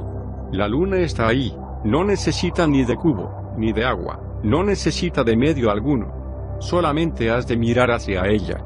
Es una comunicación no verbal. La totalidad de la vida está disponible, solamente has de aprender a comunicarte con ella de un modo no verbal. De eso es de lo que trata la meditación. Del estar en un espacio donde el lenguaje no interfiera, donde los conceptos aprendidos no se interpongan entre tú y lo real. Cuando ames a una mujer, no te preocupes por lo que los demás han dicho sobre el amor, porque esto se convertirá en una interferencia. Amas a una mujer, el amor está ahí, olvídate de todo lo que has aprendido sobre el amor. Olvídate de todos los 15 Is, de los Masters y los Johnsons, Olvídate de los Freuds y de los Jungs. Por favor, no te conviertas en un profesor de lengua. Simplemente ama a la mujer y deja que el amor exista y deja que el amor te muestre sus más recónditos secretos, sus misterios. Entonces serás capaz de saber lo que es el amor. Y lo que los demás digan sobre la meditación carece de sentido. Una vez me encontré con un libro sobre meditación escrito por un monje jaina. Era realmente bonito, pero había algunos pasajes en los que podía ver claramente que aquel hombre nunca había meditado, pues si no, esos pasajes no estarían allí. Pero eran pocos y escasos. El libro en su conjunto, casi en el 99%, era perfecto. Me gustaba el libro. Luego me olvidé de él. Durante 10 años viajé por todo el país. Una vez en un pueblo del Rajasthan, ese santo vino a verme. Su nombre me resultó familiar y de repente me acordé del libro. Pregunté al santo que por qué había acudido a mí. Me contestó, he venido para conocer lo que es la meditación. Yo le dije, me acuerdo de tu libro. Me acuerdo muy bien porque me impresionó grandemente. Excepto por unos pocos defectos que delataban que tú nunca habías meditado. El libro estaba perfectamente bien, en un 99% bien. Y ahora vienes aquí para aprender sobre la meditación. ¿No has meditado nunca? Me miró con cierto embarazo porque sus discípulos estaban también presentes. Le dije, sé franco, porque si me contestas que sabes lo que es meditación, entonces no hablaré de ella.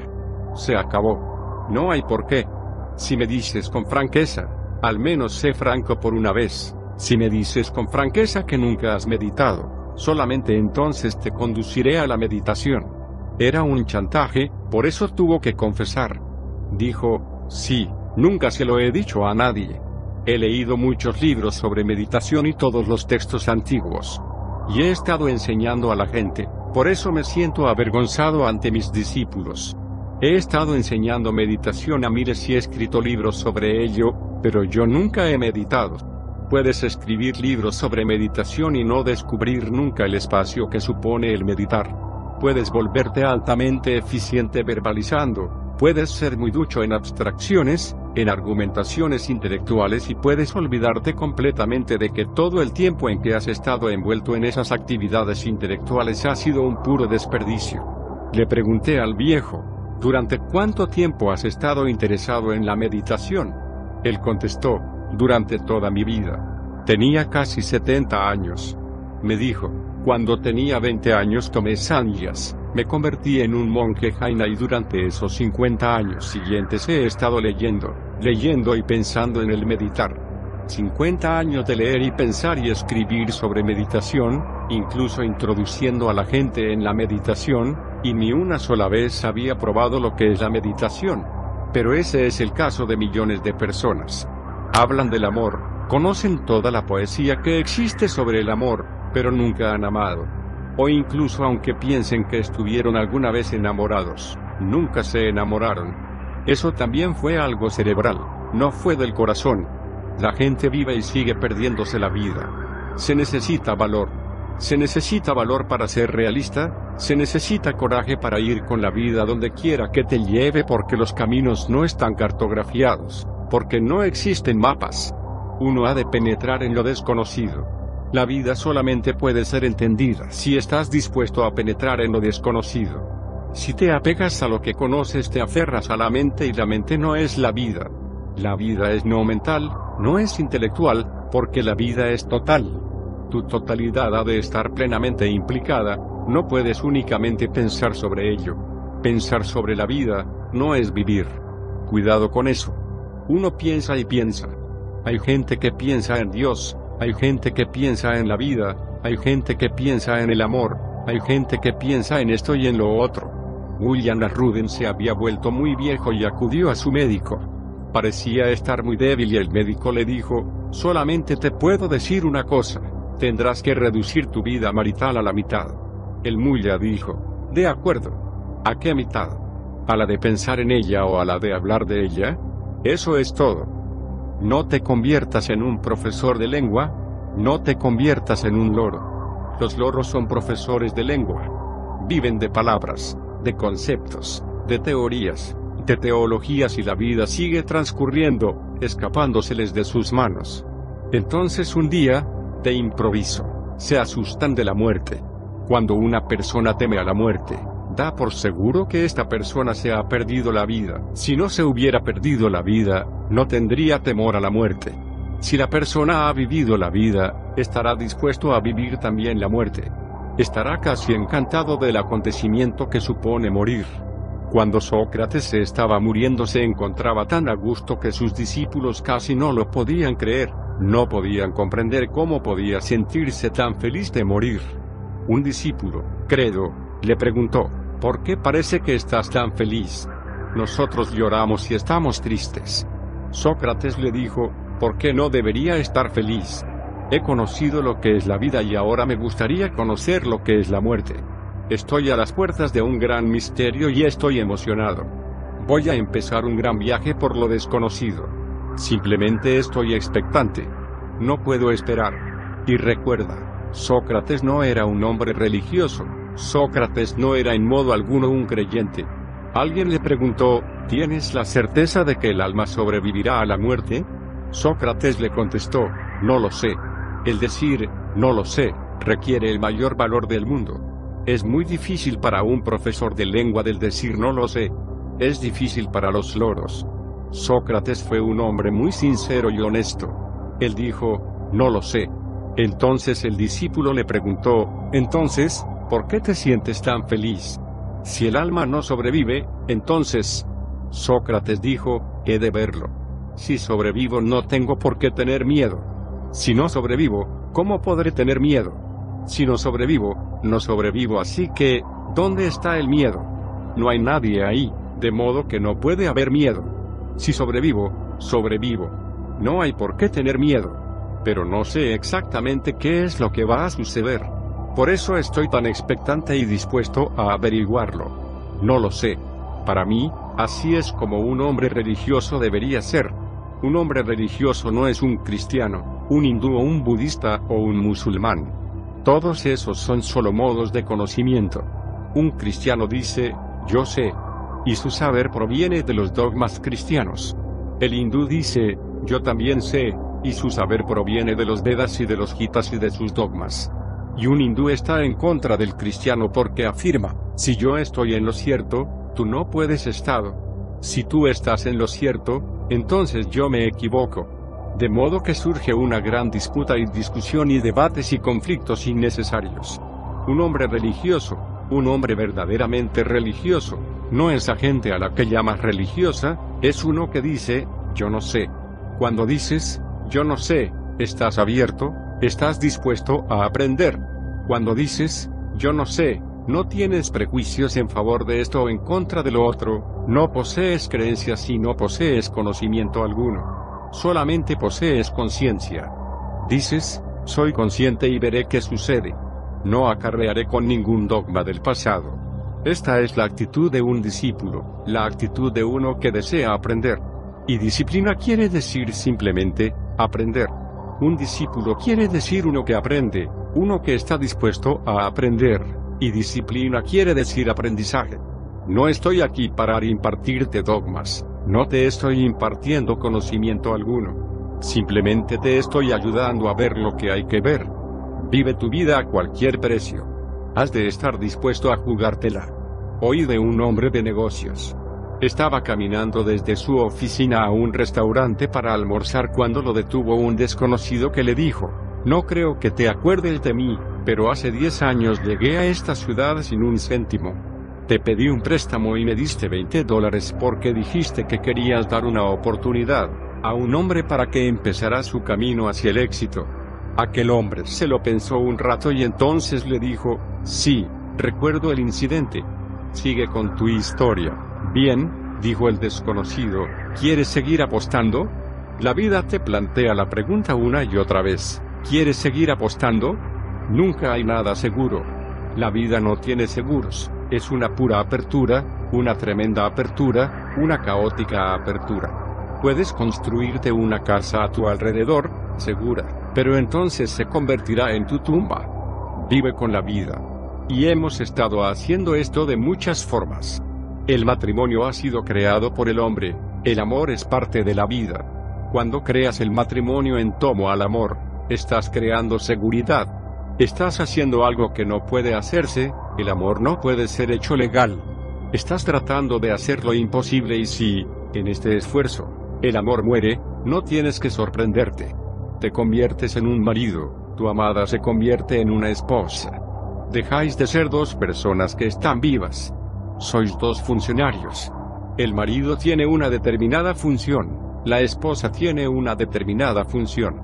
Tienen ciertos deberes que realizar. Entonces la vida ha dejado de fluir, se ha congelado. Observa a un esposo y a una esposa. Siempre verás a dos personas congeladas, sentadas una junto a la otra, sin saber lo que están haciendo ahí, sin saber por qué están ahí sentadas. Puede que no tengan sitio alguno a donde ir, cuando ves amor entre dos personas, algo está fluyendo, moviéndose, cambiando. Cuando hay amor entre dos personas, viven en un aura, hay un constante compartir. Sus vibraciones se intercambian, están radiando su ser entre ellos. No hay paredes entre ellos, son dos y no son dos. Son también uno. El marido y la esposa están tan lejos como es posible estarlo, incluso aunque estén sentados el uno junto al otro. El marido nunca escucha lo que la esposa le está diciendo. Hace tiempo que se ha vuelto sordo. La esposa nunca ve lo que le está sucediendo al marido. Se ha vuelto ciega para él. Ambos se dan por conocidos, se han convertido en cosas. Han dejado de ser personas porque las personas están siempre abiertas. Las personas no tienen certezas. Las personas están siempre cambiando. Ahora se tiene un papel fijo con el que cumplir murieron el día en que se casaron. Desde ese día dejaron de vivir. No estoy diciendo que no te cases, pero recuerda que el amor es lo verdadero. Y si él muere, entonces el matrimonio pierde su valor. Y lo mismo es válido para todo en la vida, para todo. o bien puedes vivir, y entonces tendrás que vivir con esta duda sin saber lo que va a suceder al momento siguiente, o puedes convertido en una certeza. Hay gente que ha adquirido tal grado de certeza en todo, que nunca se sorprenden. Hay gente a la que nunca podrás sorprender. Y yo estoy aquí para entregarte un mensaje que es muy sorprendente, no lo vas a creer. Lo sé. No vas a poder creértelo, lo sé. Estoy aquí para decirte algo que es absolutamente increíble, que vosotros sois dioses y diosas. Lo habéis olvidado. Deja que te cuente una anécdota. Harvey Firestone, Thomas Edison, John Burroughs y Henry Ford se detuvieron en una gasolinera en su camino hacia Florida para pasar el invierno. Queremos bombillas para los faros, dijo Ford. Y, por cierto, este que está sentado en el coche es Thomas Edison y yo soy Henry Ford. El encargado de la gasolinera ni siquiera levantó la cabeza, tan solo escupió un poco de tabaco con obvio desdén. Y, dijo Ford, nos gustaría comprar un neumático nuevo si es que los tienes Firestone. Y ese otro del coche es Harvey Firestone en persona. El encargado siguió sin decir nada. Mientras estaba montando el neumático en la rueda, John Burroughs, con su larga barba, sacó su cabeza fuera de la ventanilla y le dijo, ¿Cómo estás forastero? Por fin el viejo encargado volvió a la vida. Echó una mirada a Burroughs y le dijo, si me dices que eres Papá Noel, maldito seré si no te rompo la cabeza con esta llave inglesa. No podía creer que en el mismo coche fueran Harvey Firestone, Thomas Edison, John Burroughs y Henry Ford. Todos ellos eran amigos y solían viajar juntos. Cuando te digo que vosotros sois dioses y diosas, no te lo crees porque has olvidado por completo quién es el que está viajando en tu interior, quién es el que está sentado en tu interior, quién es el que me está escuchando, quién es el que me está mirando. Te has olvidado por completo. Te han suministrado unas etiquetas desde el exterior y has confiado en esas etiquetas, en tu nombre, en tu religión, en tu país. Todo mentira. No importa si eres un hindú o un cristiano o un musulmán si no te conoces a ti mismo. Esas etiquetas no tienen valor alguno aparte de servir para algo específico. ¿Qué importa si eres un hindú, o un cristiano, o un musulmán, o un indio, o un americano, o un chino? ¿Cómo va a importar? ¿Cómo te va a ayudar a conocer tu propio ser? Todo esto es irrelevante porque el ser no es ni indio, ni chino, ni americano, y el ser no es ni hindú, ni musulmán, ni cristiano. El ser es sencillamente puro ser. Al puro ser es a lo que llamo Dios. Puedes comprender tu propia divinidad interior si has comprendido lo que es la vida. En caso contrario, es que todavía no has sido capaz de decodificar la vida. Este es el mensaje. La vida entera está señalando la misma cosa, continuamente, que vosotros sois dioses. Una vez lo has comprendido, entonces la muerte deja de existir. Entonces has aprendido la lección. Entonces, al morir, los dioses regresan a su hogar. Cuando el rabino Birnam yacía en su lecho de muerte, su esposa se echó a llorar. Él le dijo, ¿por qué lloras? Toda mi vida no ha sido otra cosa que aprender a morir. La vida entera. Tan solo un aprendizaje de cómo regresar a casa, de cómo morir, de cómo desaparecer. Porque en el instante en que desapareces, Dios aparece en ti. Tu presencia es la ausencia de Dios. Tu ausencia es la presencia de Dios. Suscríbete a mi canal, Samadiloto. Gracias por compartir.